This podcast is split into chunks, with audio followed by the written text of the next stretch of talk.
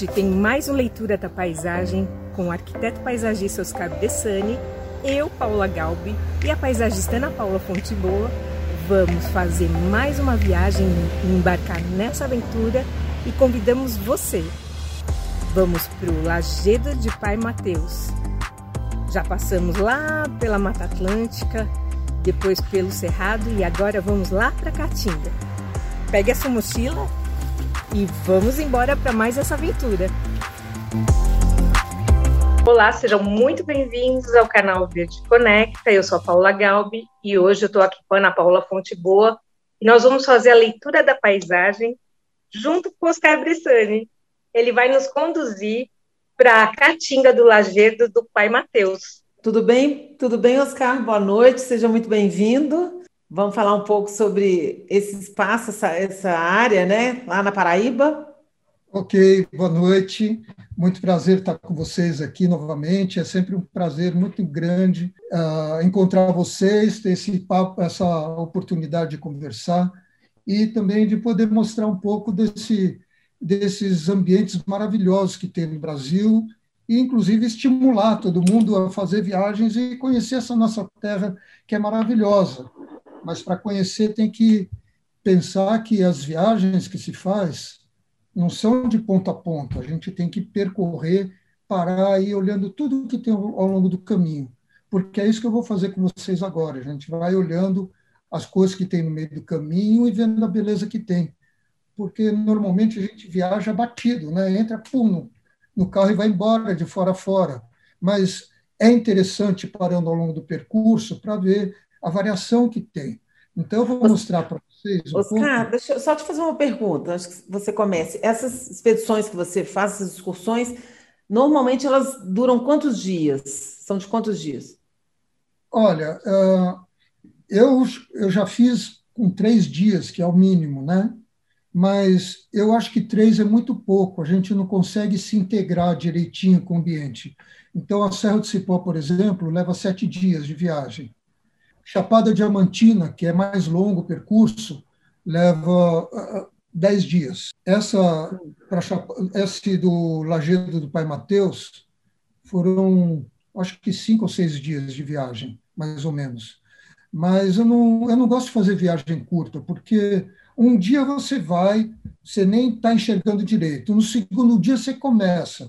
No terceiro, quando você começa a se ambientar, está na hora de vir embora sabe, não dá para desligar de um lugar e ligar no outro, como se fosse uma chave que você faz liga-desliga. Sempre fazer uma viagem mais longa um pouco. Que legal. Eu acho que as pessoas Aí, devem voltar transformadas, né? Dessas, dessas é, excursões.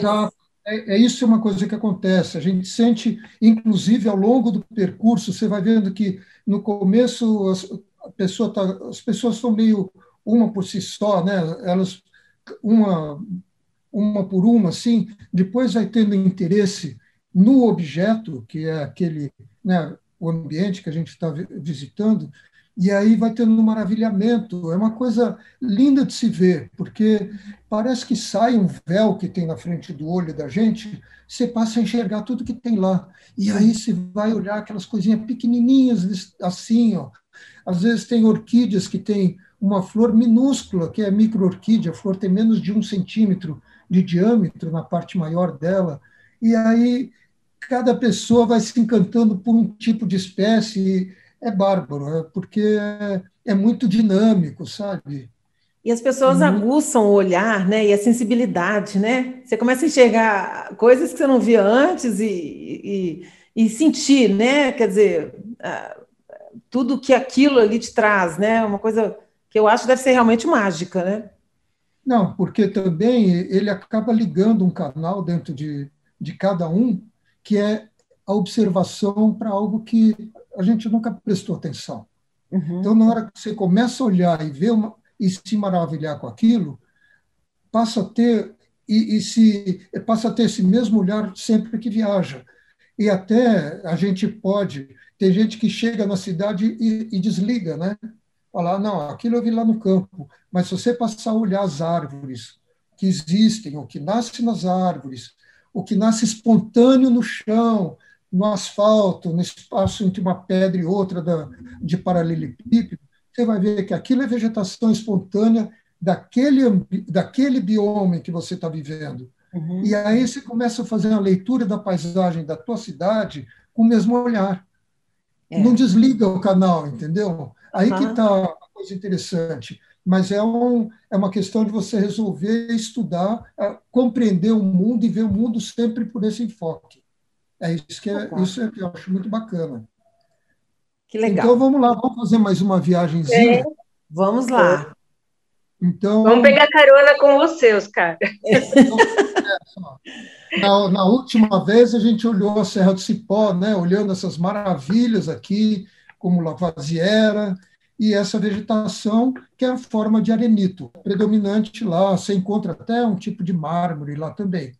Mas pra... agora a gente vai visitar, olha, Caatinga e a vegetação rupestre do Lagedo do Pai Mateus, as sacas de lã que fica nessa região da Paraíba, Cabaceiras. Olha só, ela fica mais ou menos nessa região, se descendo em Campina Grande, que fica mais ou menos aqui nessa parte de, da Paraíba, dá 60 quilômetros a oeste. Oscar, deixa eu só dar um recadinho para quem não assistiu ainda, né?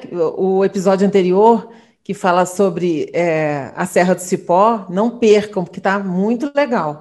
Vocês verem, fazerem essa conexão também, né, com, com os biomas, né? Diferentes biomas, vale a pena ir lá. Olha, aqui vocês têm uma, uma visão clássica do que é a caatinga. A vegetação é bem mais baixa, você já pode ver bem esses galhos mais esbranquiçados, a copa verde aqui embaixo é porque está na proximidade de um rio, é por isso que está mais verde, mas aqui é, essa, essa viagem foi feita na época da logo depois da chuva, então é, já estava um pouco verde em alguns lugares, né? E esse era o lado sul do morro. O lado sul do morro é onde pega menos sol. Então é até interessante a gente quando viaja na Caatinga começar a prestar atenção sobre esses aspectos, né? Como muda a coloração, a, quantidade de folhas, de acordo com a orientação para o sol. E isso daqui é muito, essa vegetação é muito característica. Já o, a formação é de granito, né, diferente da, do arenito, porque o arenito forma umas camadas de, de pedra, Aqui o granito não, ele forma essas, essas bolotas enormes, né, esses rochedos tal. Vegetação característica, essa aqui é chique-chique, um cacto que é muito escultural, eu acho lindo esse cacto.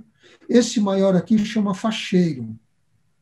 É facheiro porque o pessoal costumava descascar ou cortar um galho, né? descascar, segurar e pôr fogo, porque ele tem bastante espinho, ele acabava segurando o fogo por um tempo.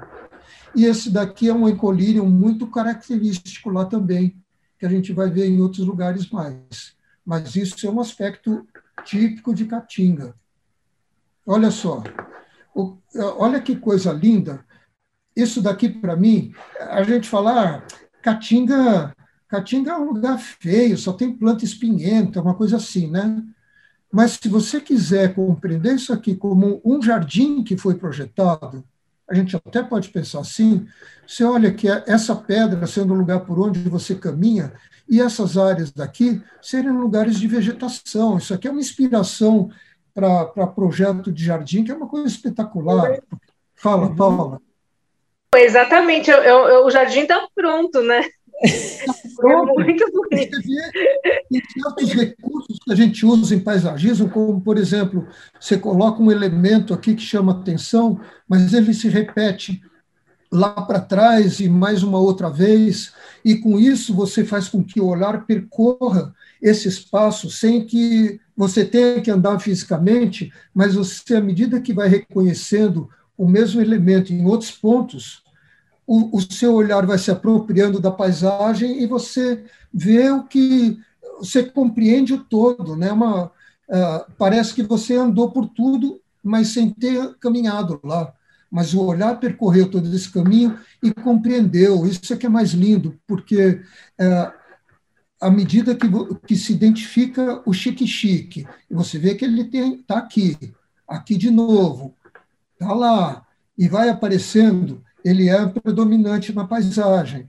Tem um, aqui é um tipo de uma forração, como se fosse uma gramínea pequenininha, que é ela que faz esse, dá esse tom de palha para tudo, né? Olha só.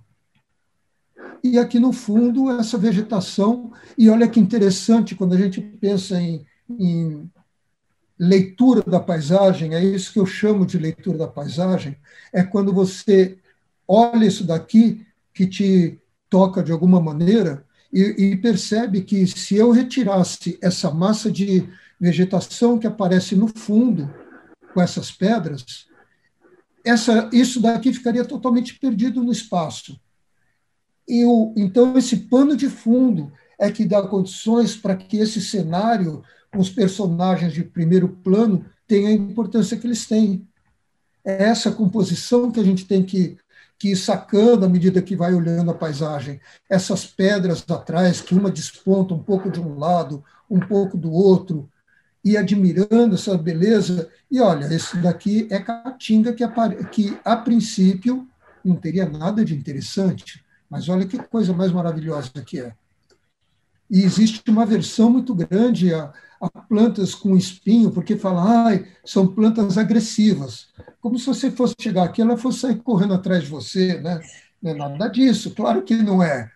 Mas tá certo, você não vai tocar, mas eh, na, na Chapada Diamantina tem um, uma dessas cactáceas, parecida com essa daqui, mas ela tem espinhos muito finos e muito próximos.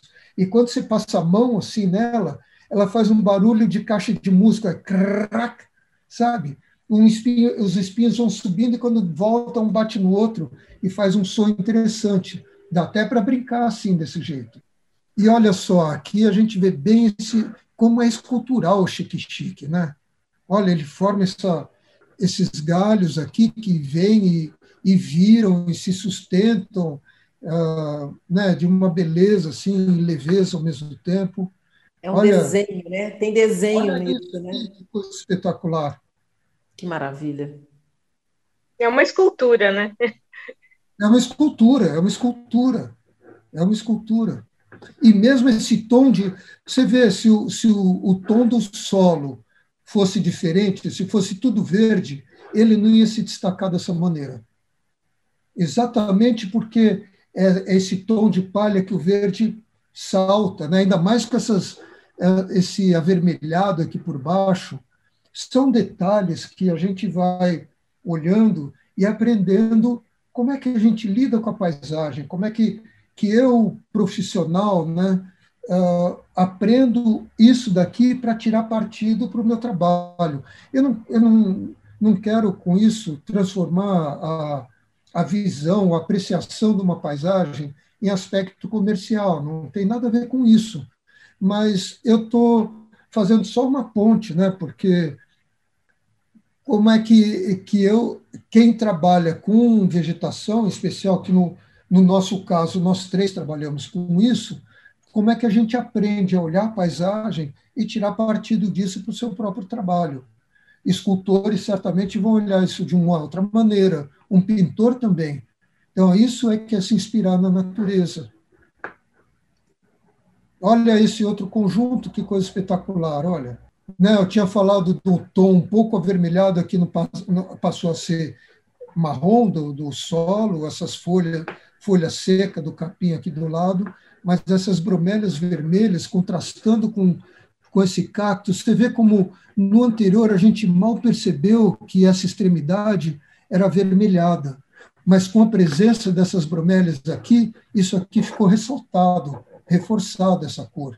Então é, é muito interessante, porque assim, na hora que a gente olha, tem um impacto, Aí, se você fica quieta e fica uh, tentando entender o que é que te impactou e de que maneira foi, aí passa a existir uma conversa íntima, sabe, de abertura total assim do, da sua percepção para o que está sendo uh, para o que você está observando, para o que você está absorvendo e tudo mais. Então, realmente é uma, é uma prática que tem que ser feita com muita atenção e, e assim, sem ficar. Tem muita gente que viaja no grupo assim e que fica conversando o tempo inteiro. Ou, por exemplo, olha e fala: ai, sabe, eu li essas plantas aqui, elas me lembraram de um filme de não sei o quê. Pronto, já fugiu.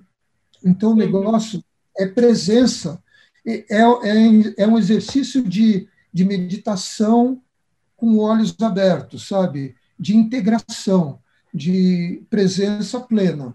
Senão, passa batido e não percebe essa maravilha que a gente está vendo aqui. É né? uma imersão, né? Naquele universo, né? Exatamente. né? É uma imersão na paisagem. Olha o fruto do chique-chique, a cor dele, que linda. É um tom turquesa, né? Muito bonito. A estrada de, do caminho para o lajedo do Pai Mateus. É um hotel fazenda lá. E, e, a gente vê essas formações e fala, pô, como é que essas pedras foram ficar desse jeito, né? É estranho, não é? É muito estranho a gente ver essas coisas. E, uma, e um, um, lance que eu acho bastante interessante na Caatinga, deixa eu ver se na outra foto, na outra vai aparecer também, mas a, a Caatinga, quando fica na época da seca, perde todas as folhas e fica esse aspecto branco. A Caá é, é, arbusto, né, é a formação menor assim, e Tinga é branca. Então tem essa cara de uma, uma formação arbustiva branca, e por que, que ela é branca? Porque, em sendo branca, ela reflete a luz do sol. Então, é a maneira dela preservar também a integridade da planta. Uhum. Os cactos, que o, o, isso daqui é o, o, próprio galho dele faz fotossíntese, né? Isso aqui é galho, é um galho. Então, é, mas elas não. Então, como vai perde a folha, vai ficar o, todo o ramo exposto, a maneira dela se proteger é essa. E olha que coisa sensacional que é isso aqui. É um rio intermitente, dá para ver bem essa característica desses da, da vegetação branca, né? Me lembra muito esses o jardim japonês é assim, né? Que eles colocam as pedras dentro do rio e você vê aqui é, é, de tal maneira o desenho aqui dessas pedras, a, a forma como ela está colocada, que dá para sentir até o caminho que a água vai fazendo no meio das pedras, que contorna essa daqui, essa aqui, cai numa cachoeirinha desse lado e vai seguindo o caminho. A gente olha e parece mesmo que o rio está presente aí, apesar de não ter água. Achei lindo esse lugar, muito bonito. Aqui já é o caminho a pé para chegar no, no Lagedo. Essa aqui não é, exata, não é exatamente o mesmo lugar, é, é um pouco depois de um, de um outro ponto que eu vou mostrar, mas de qualquer maneira achei interessante mostrar como o jardim, aqui é um jardim escalonado, né?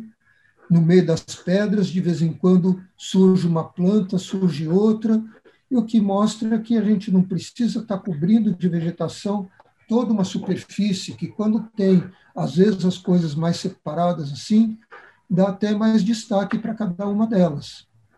Tem. Uh, essa, né, essa aqui é, é um tipo de, viló, de bromélia, aqui também. O chique-chique já dá para a gente distinguir na paisagem. Como já vimos outras vezes, aí ele já aparece mais vezes. Aqui também a gente já distingue, não preciso nem apontar.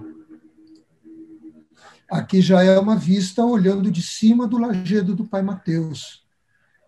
Esse daqui é um, é um, um rio intermitente também, quando uh, cai a chuva, ela corre por esse caminho. E esse aqui é esse encolírio, chique-chique, mais uma vez. Vocês veem que essa vegetação acontece na borda da mata, porque é uma vegetação que está mais ligada ao sol mesmo. Lá no meio, raramente você encontra essa densidade assim, e está tudo nascendo em cima de pedra. Mesmo essa caatinga daqui em cima da pedra. Vê como um aspecto é totalmente diferente do que a gente viu antes.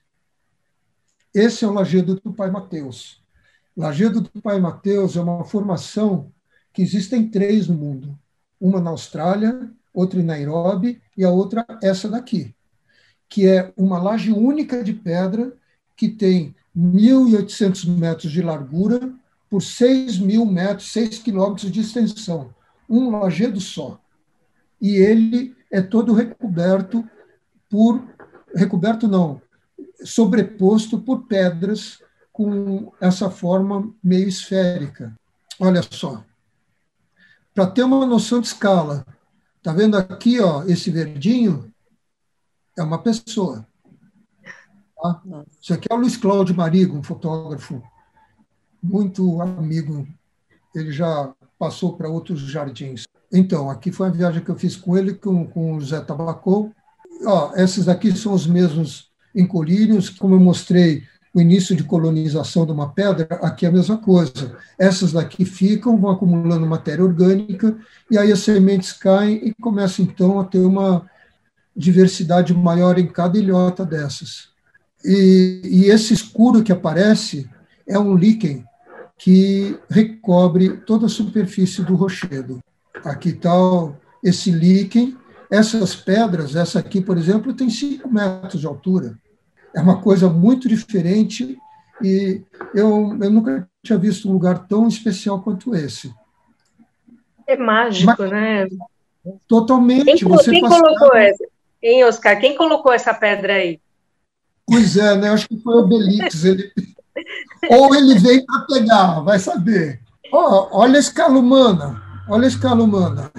Gente, Isso aqui tem oito metros de altura, oito metros. E ela vai se descascando e vai formando desse jeito. E essa pedra aqui, ó, quando você bate nela, ela tem um som de sino. Engraçado, né? Só essa aqui. Só essa que eu apontei. E, e olha, aqui também tem o líquen, né? Tem esse líquen escuro. Aqui já tem um que é um fenômeno que acontece lá, que eu achei espetacular. Você está vendo, aqui já está esse tom meio, meio acobreado, né? Esse aqui é o mesmo líquen que a gente olhou até agora, que é esse preto, mas à medida que vai tendo o pôr do sol lá, ele vai mudando de cor. Olha só o que, que acontece. Ele vai ficando vermelho. E ele fica vermelho, um vermelho tom de fogo, e toda essa superfície, todo esse preto que a gente via aqui, ó, ele tem esse fenômeno das asas do beija-flor, que é a iridescência.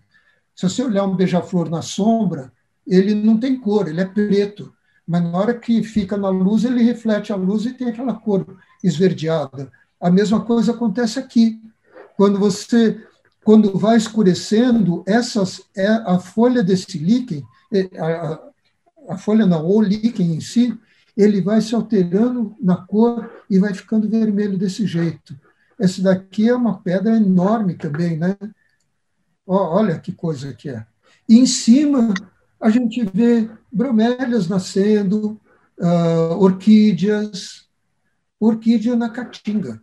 E esse tom de vermelho é tão intenso, aqui não está com a intensidade que é quando você está ao vivo lá, que parece que é, é um vermelho quase sangue, assim, de tão intenso que é. E, e é curioso, porque apesar de praticamente não ter vegetação, a gente via uma cambira aqui e uma outra aqui no segundo plano.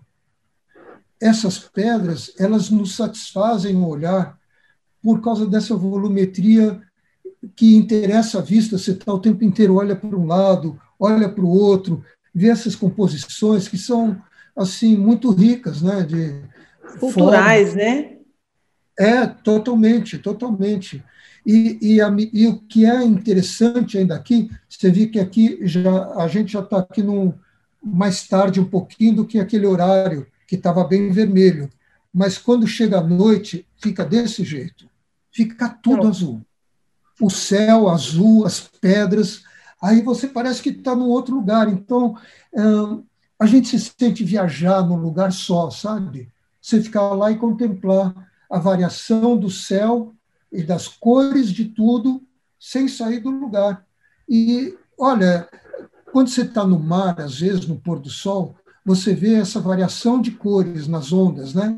Você está ali com a água quase que no nível do olho e você vê, de acordo com o movimento das ondas, você vê uma variação como essa, assim, vermelho, amarelo, azul, coisa e tal, e, e fica, né? Eu acho que é espetacular isso. Oscar, e nessas pedras vocês identificaram alguma. Existem pinturas rupestres? Não, nessa região não tem. O que tem, um, um desses lajedos aqui, deixa eu ver, eu acho que é esse aqui, ó. Não, é um parecido com esse daqui, que, chama, ah, que era onde o, o pai Mateus morava. O nome é exatamente em função de um, de um ermitão, ele morava aqui, uh, tem, tem até umas pedras, eu para mim, aquelas pedras que tem nesse tal lajedo aí, nesse na casa dele é uma coisa meio fake, né? Uma coisa que, que colocaram depois, mas porque fica tá muito certinho, com uma cara nova, sabe? E ele viveu há uns 80 anos ou 100 anos atrás. Ah. E ele era um cara que só vivia aqui, ele não saía desse lugar e era tido como um curandeiro mesmo, que conhecia muito da, da terra, terra no, no sentido mais amplo, né? e, e ele curava as pessoas com as ervas do, que existiam na, nessa região, no meio da Caatinga. Então, hoje a conversa foi mais curta um pouquinho, porque tem poucas plantas que a gente viu, mas eu acho que é algo tão especial, tão inusitado esse lugar, que vale a pena uma conversa específica sobre ele e estimular as pessoas para conhecerem, né?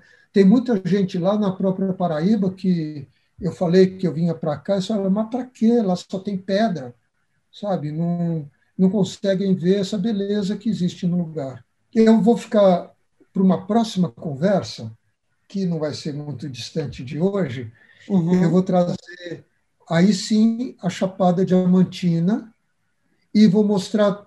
Lá tem, uh, tem, parece que é uma soma dessas duas coisas que a gente já apresentou, né? Da Serra do Cipó e essa parte de Caatinga, porque aparecem os dois biomas lá. E a gente vai poder fazer uma condensação de todas essas conversas numa próxima apresentação. E a né? gente percebe a riqueza, né, que, que, que a gente tem, né, as mãos, né, tão, tão riqueza impressionante, assim, muito bonito. É, na verdade, o que eu, que eu presenciei nessa viagem, né, é que viajamos da Caatinga até a superfície lunar. É. Foi incrível, eu estou emocionada com essa última, essa última foto, muito, muito lindo. E, bom, Ana Paula, acho Olha, que a gente não vê a hora de poder ir para o Lajedo do Pai, Pai Mateus. Com certeza. Então, Paulo, o que eu estava dizendo é que essa, essa sensação que você descreveu, que parece que viajou para a Lua, foi exatamente a coisa que eu senti quando eu estive lá. Você sente exatamente isso. Você está numa coisa quente, que é aquele vermelhão, e de repente parece que você vai, que a nave começa a esquentar, e você se sente transportada para a Lua. É impressionante. É, e, é, e achei bom você ter falado isso, porque a, a foto passou, passou um pouco do que, do que acontece lá de fato. Uhum. E é, um, é uma experiência muito legal. Lá é um hotel fazenda que hospeda várias pessoas. Por lá tem são umas, um, uns quartinhos assim muito bem ajeitados. Se come comida típica de lá do sertão.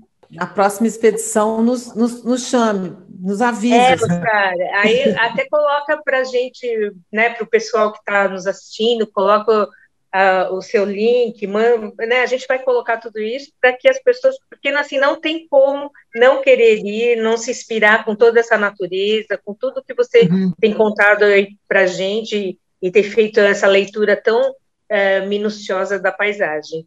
Oscar, muito obrigada pela sua presença aí. Eu vou me despedindo, mas muito obrigada. Foi maravilhoso, assim. Eu acho que a gente tem uma riqueza, como eu falei, que a gente não pode desperdiçar. A Tem, a é. gente é obrigado a conhecer. Como bons brasileiros, temos que conhecer. E mesmo que a gente não tenha oportunidade de viajar distante, uh, ou fazer algumas viagens agora, quando anda no quarteirão, procura olhar as coisas de outra maneira. Procura uhum. olhar uma árvore com interesse. Você olha uma árvore, olha uh, onde tem linha, por onde a água desce pelo tronco, porque fica esverdeado começa a observar o que é que nasce naquela, no meio daquele, daquele líquen que está nascendo ali, o musgo também, e, e ver que plantas têm o hábito de nascer no meio da forquilha da, das árvores. Então, é, essa leitura da paisagem a gente pode praticar dando a volta no quarteirão. Uhum. É uma questão só de falar, eu quero olhar, eu quero olhar, quero ver, e aí passa a fazer com calma, sem aquela pressa do sair de um lugar para chegar no outro, como eu estava falando, que é o hábito que a gente tem, a educação que a gente tem é essa, é caminhar, eu quero chegar lá. Não, chegar lá é cada passo. Cada passo que você dá, você chegou lá. Você chegou lá em cada passo que você dá. O lá é aqui, né? Não é lá. Viu agora, né? Enxergar isso. o agora. É isso aí. Tá bom, então. Tá eu bom, agradeço então. muito o convite que vocês me fizeram, essa oportunidade de estar podendo trocar ideias, fotografia, conversar sobre essas coisas, porque me dá um prazer imenso estar falando sobre isso, porque me preenche completamente. É o que eu mais gosto de fazer e vocês estão me proporcionando essa oportunidade. Muito obrigado. A gente é que agradece o privilégio, viu, Oscar? Privilégio. Muito. É isso mesmo. Com você e, e ver essas coisas maravilhosas, despertar o olhar para tanta coisa linda. Realmente, obrigada. Muito bom. Gente, aqui fica o convite para vocês para viajar com o Oscar para a Chapada Diamantina no próximo episódio. Incrível a paisagem do Lagedo de Pai Mateus. Espero que vocês tenham gostado daquele ar misterioso, daquelas mudanças de paisagem, mudanças de nuances de cores. Enfim, é um lugar excepcional encantador. Espero que vocês tenham gostado dessa viagem e que compartilhem com as pessoas que também gostam de viagens, gostam de aventura, gostam de verde. Vai ser um prazer sempre ter vocês com a gente. Lembrando que a gente também está no Instagram, no podcast e a gente conta com a sua participação. Então, muito obrigado, gente, e até a próxima aventura.